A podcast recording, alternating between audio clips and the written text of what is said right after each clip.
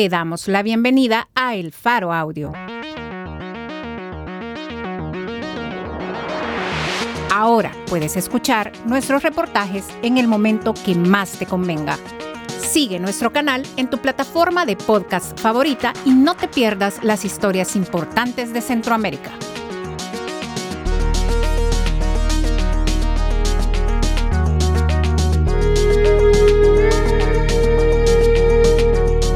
Hoy es 23 de septiembre, 2022. Este es un artículo de Gabriel Labrador, titulado Magistrados de la Corte acuerdan aumentarse el salario y preparan nueva depuración de jueces. Publicado en elfaro.net.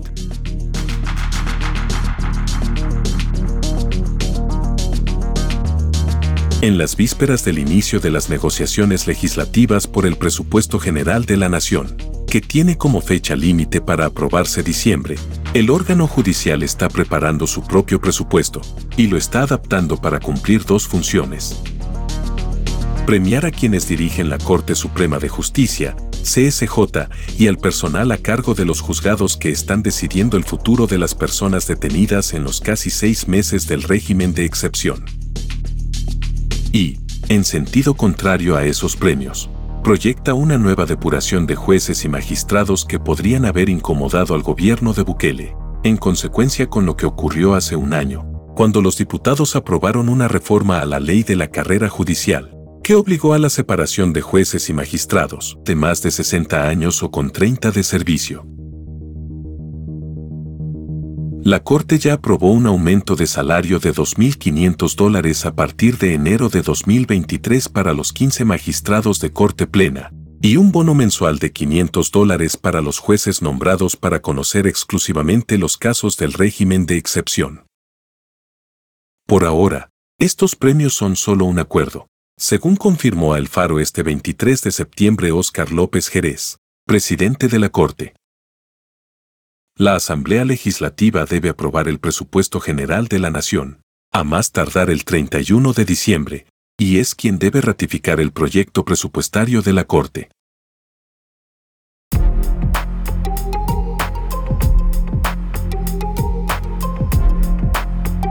El Faro tuvo acceso a dos documentos para la construcción de este artículo, pero además conversó vía telefónica durante unos minutos con López Jerez, quien lo confirmó. Uno de los documentos es el borrador del decreto de la Ley de Compensación Económica por Retiro Voluntario de los Funcionarios comprendidos en la carrera judicial, que plantea una vía para la salida de más jueces y magistrados de la misma manera en que se hizo el año pasado. El presidente de la Corte asegura que solo conocieron la propuesta, pero que falta su aprobación final, porque sigue en discusión. Otro alto funcionario de la Corte explicó a El Faro que aún se está evaluando el impacto económico que la depuración tendrá. Sobre ese recorte de jueces a partir de 2021, el presidente de la Corte dijo a este medio, Yo mismo, en mi despacho, le di a cada juez entre 80 y 90 mil dólares para que se retiraran dignamente. Dos especialistas consultados por el Faro, indicaron que este nuevo decreto de retiro voluntario en realidad es una depuración forzosa, que continúa la purga que inició el año pasado, y representa un golpe más a la poca independencia judicial que quedaba. El presidente de la Corte dijo a El Faro que si bien el nuevo decreto es casi una copia del de 2021, falta afinar detalles. El Faro le hizo ver que la propuesta habla de un retiro voluntario para quienes tengan 25 años de carrera, pero también consigna explícitamente que se busca darle continuidad a la depuración del año pasado, que cesó de sus cargos automáticamente, y de manera arbitraria, a los jueces de 60 o más años, o con 30 de carrera, bajo el argumento de depurar a los corruptos. López Jerez dijo que no podía opinar porque existen demandas de inconstitucionalidad planteadas contra el decreto del año pasado.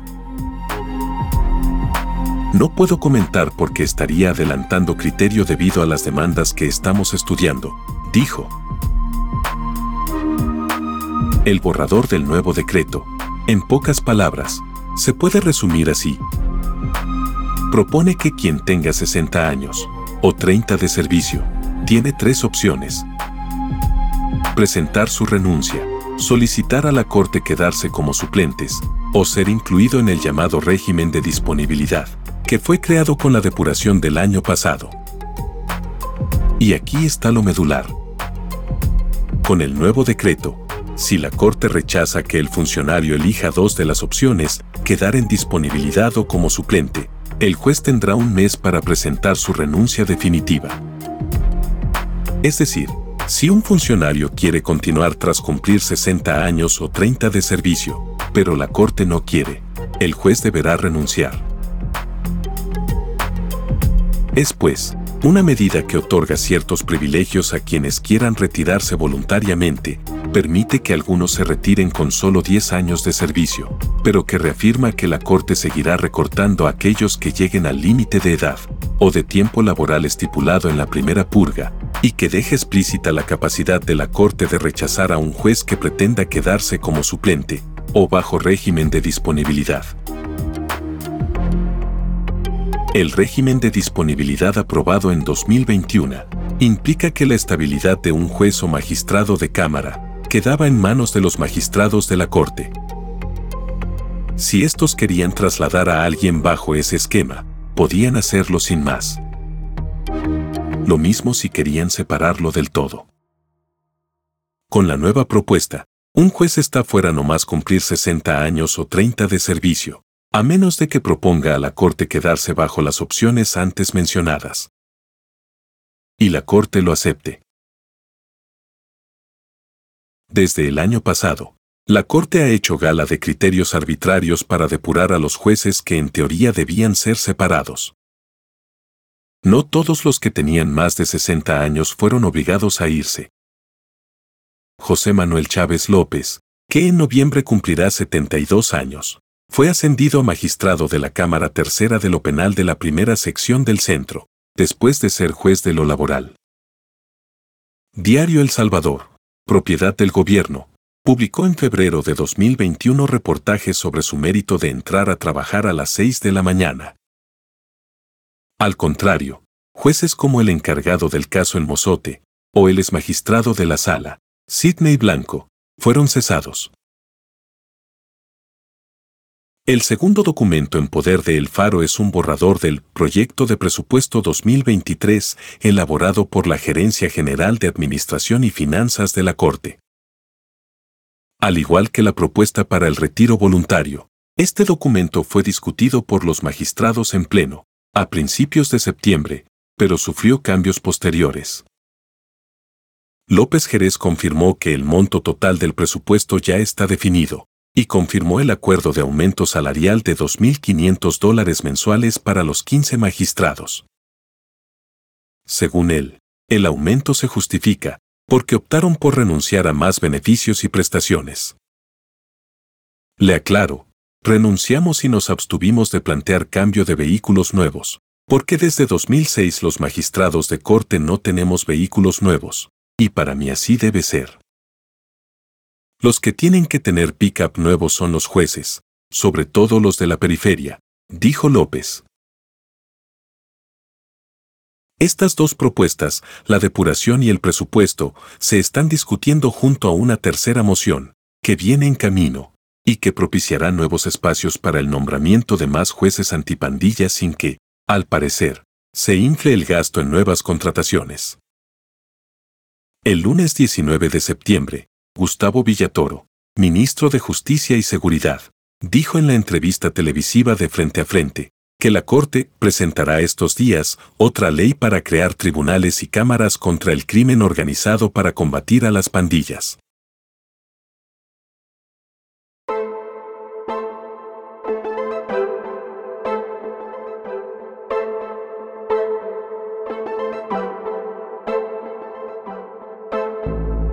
La creación de estos tribunales va en consonancia con unas reformas a la ley del crimen organizado, que se están discutiendo en la Asamblea, y que fueron presentadas por Villatoro el miércoles 13 de septiembre. Todo parece sincronizado para seguir adaptando el sistema judicial a la nueva apuesta política del buquelismo. El régimen de excepción. para lograr enjuiciar a las más de 52.700 personas detenidas desde marzo.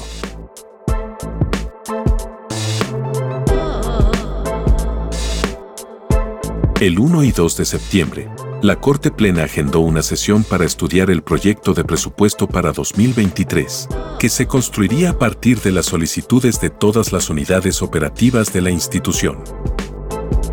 El 2 de septiembre, los magistrados incluyeron el acuerdo de aumento salarial de 2.500 dólares mensuales para cada uno, y fue aprobado con 14 votos a favor, según dijo el magistrado López Jerez. La única persona que se abstuvo de votar fue la magistrada Paula Patricia Velázquez. Votaron magistrados que están desde 2015. Y aunque no hayan votado todos, me imagino que igual cobrarán el cheque. Dijo López. Este es el segundo aumento aprobado por la Corte desde que, a mediados de 2021, el buquelismo impuso a 10 de los 15 magistrados. El año pasado, los magistrados aumentaron 200 dólares a sus remuneraciones. Con la nueva propuesta, a partir de enero de 2023, el presidente de la Corte, Óscar López Jerez, tendría ingresos de 9.535 dólares. Respecto del salario actual, sería un aumento del 33%. Los otros 14 magistrados, según el acuerdo tomado, ya no devengarán 5.740.75 dólares, sino 8.240.75. El presidente de la Corte dijo que no todo el incremento va al salario, sino que una cantidad es para más gastos de representación. Creo que 1.500 de los 2.500 dólares son por gastos de representación, dijo López Jerez. Actualmente, los gastos de representación para el presidente de la Corte son de 1.414 dólares y 1.022 dólares para los 14 magistrados. El borrador del presupuesto al que tuvo acceso el Faro y el magistrado López Jerez confirman que habrá un bono mensual de 500 dólares para jueces especializados y el de 250 dólares para otros empleados. El documento en poder de este periódico no mostraba el detalle del aumento al salario de los magistrados, pero un alto funcionario de la Corte Suprema, que conoció el documento de primera mano explicó que el borrador en manos de El Faro es un documento preliminar que tiene muchas similitudes al documento final, que se enviará a los diputados. Lo que varía en el documento final son las cantidades totales de dinero de los rubros, las plazas, y el famoso aumento, dijo la fuente. El aumento fue confirmado por el presidente de la Corte.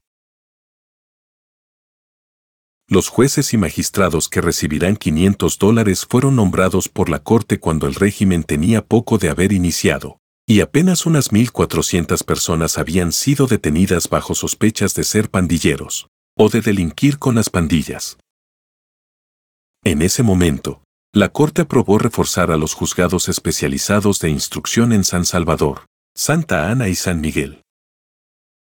El borrador del proyecto de presupuesto 2023 al que tuvo acceso el Faro detalla que son 33 jueces y magistrados de Cámara a los que se les dará el bono mensual de 500 dólares, y que eso implica una erogación total de 216.100.78 dólares. El bono de 250 dólares mensuales, dice el mismo documento, se destinará a 368 personas, que están en las planillas de los juzgados especializados de lo penal, y ello implica una erogación final de 1.1 millón de dólares.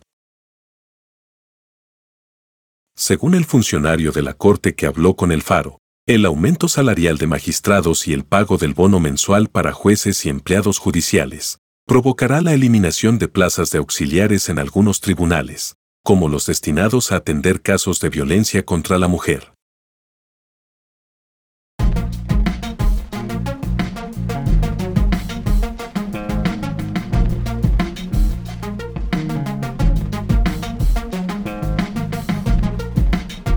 López Jerez argumentó que ese apoyo salarial es algo que se debía desde que se crearon los jueces especializados contra el crimen organizado en los tiempos de Arena y FMLN. Según el magistrado, en aquel momento, se dijo que estos jueces debían ganar más que un juez común, no recuerdo si se dijo 500 dólares. Todo el trabajo que se viene para esta gente es fuerte, todo lo que son la consignación de la instrucción más las vistas públicas, agregó. La mayor parte del presupuesto, nuevamente, irá destinado a las remuneraciones de todos los que trabajan en el órgano judicial. Según el borrador del presupuesto al que tuvo acceso el Faro, el 67% del presupuesto proyectado para 2023 se usará para remuneraciones.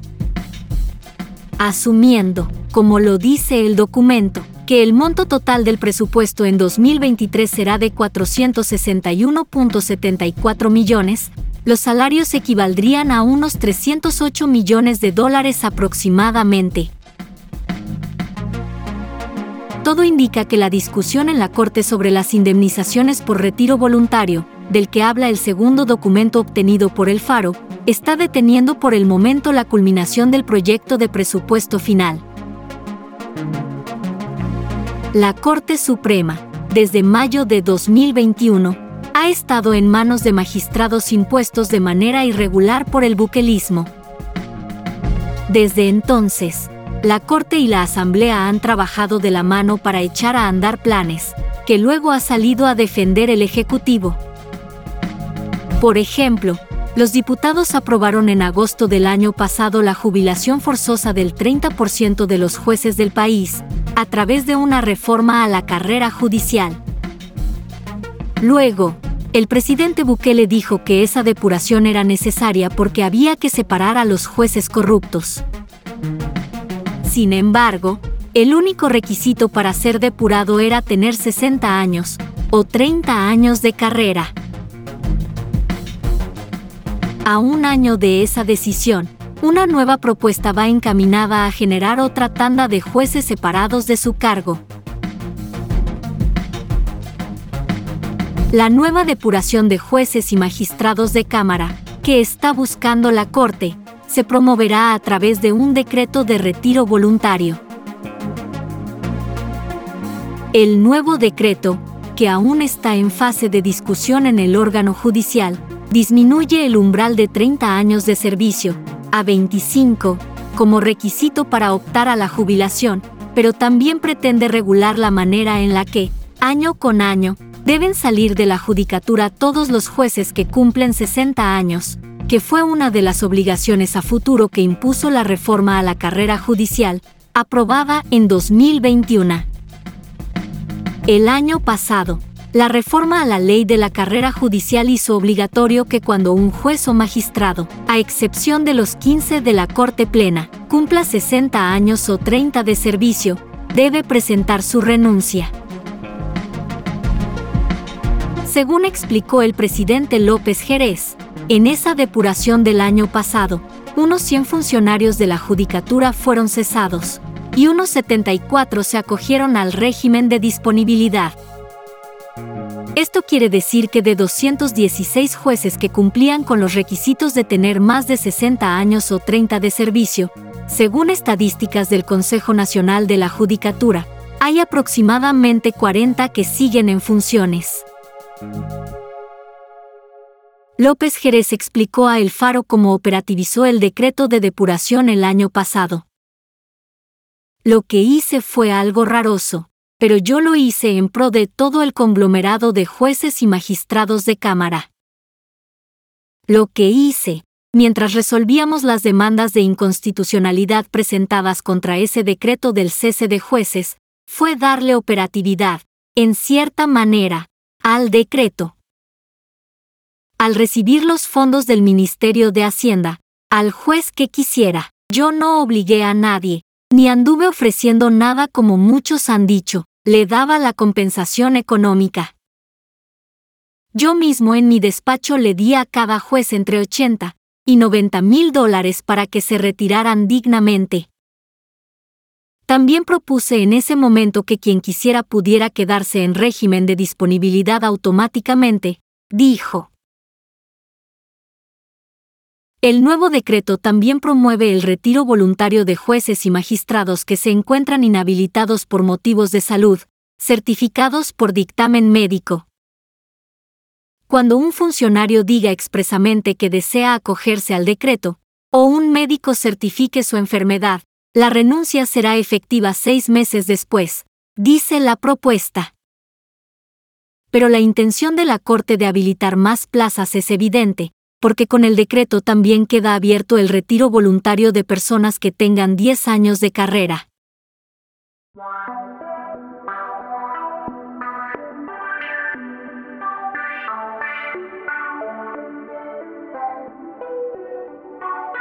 El decreto indica que quienes podrán beneficiarse con el retiro voluntario son jueces de primera instancia, jueces de paz, magistrados de Cámara de segunda instancia, se propone que quien se retire podrá ejercer un puesto en la judicatura como suplente, siempre que lo apruebe la Corte Suprema, y se señala que quien cumpla 60 años puede presentar su renuncia, o bien quedar bajo el régimen de disponibilidad que fue aprobado en 2021. Este régimen implica que la estabilidad del funcionario queda en manos de la Corte Suprema. Un juez, en esos casos, puede ser trasladado o separado del todo por la voluntad de la Corte. Se trata de una depuración forzosa disfrazada bajo un retiro voluntario. El documento dice expresamente que si la Corte Suprema no aprueba que un funcionario quede bajo régimen de disponibilidad, el funcionario tendrá un mes para renunciar. No es tan voluntario el retiro, dijo a El Faro Ruth López, directora anticorrupción de Cristosal.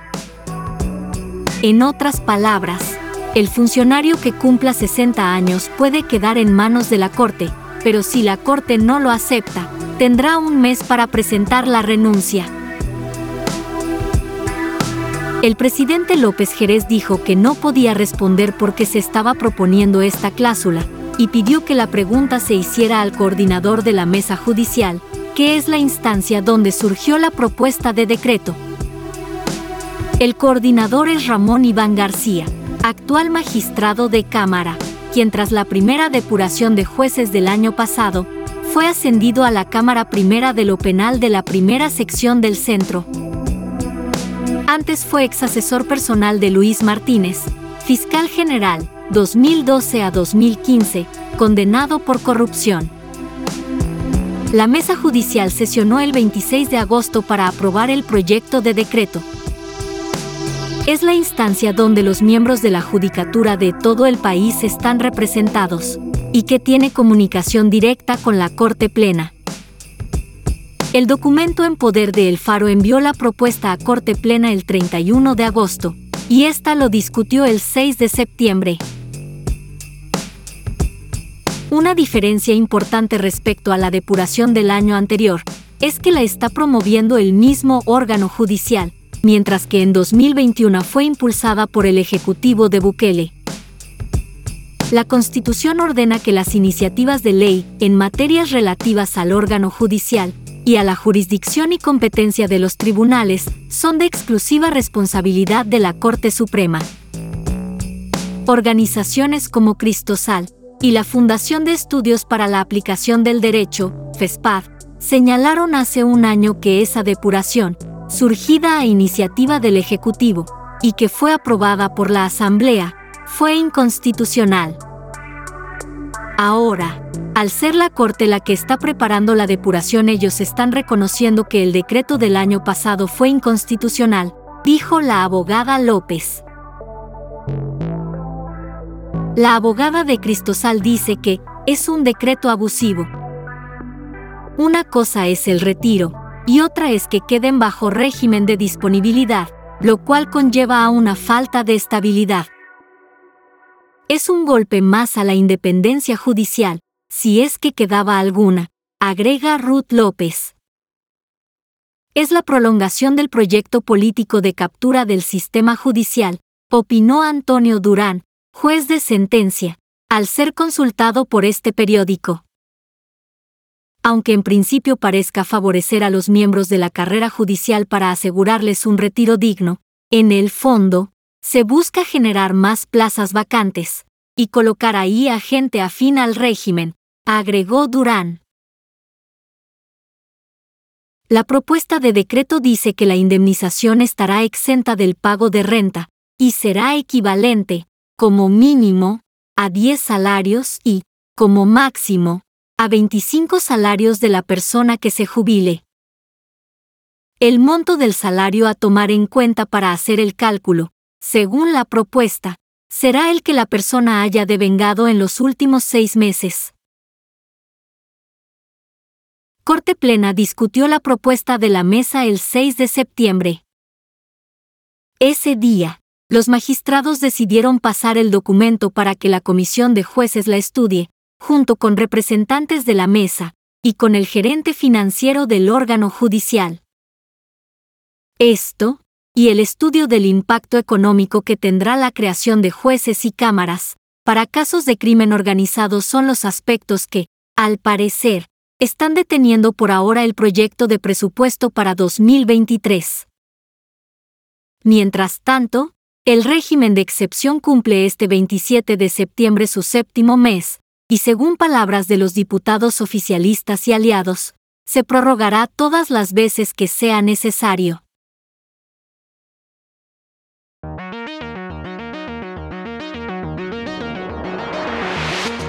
magistrados de la Corte acuerdan aumentarse el salario y preparan nueva depuración de jueces.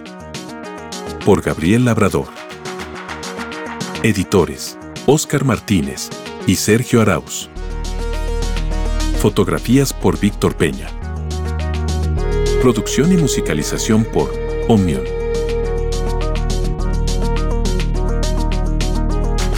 Gracias por escuchar esta historia. Si te parece valioso nuestro trabajo, apóyanos para seguir haciendo periodismo incómodo. Sé parte de nuestra comunidad de excavación ciudadana desde un dólar a la quincena. Ingresa a apoya.elfaro.net.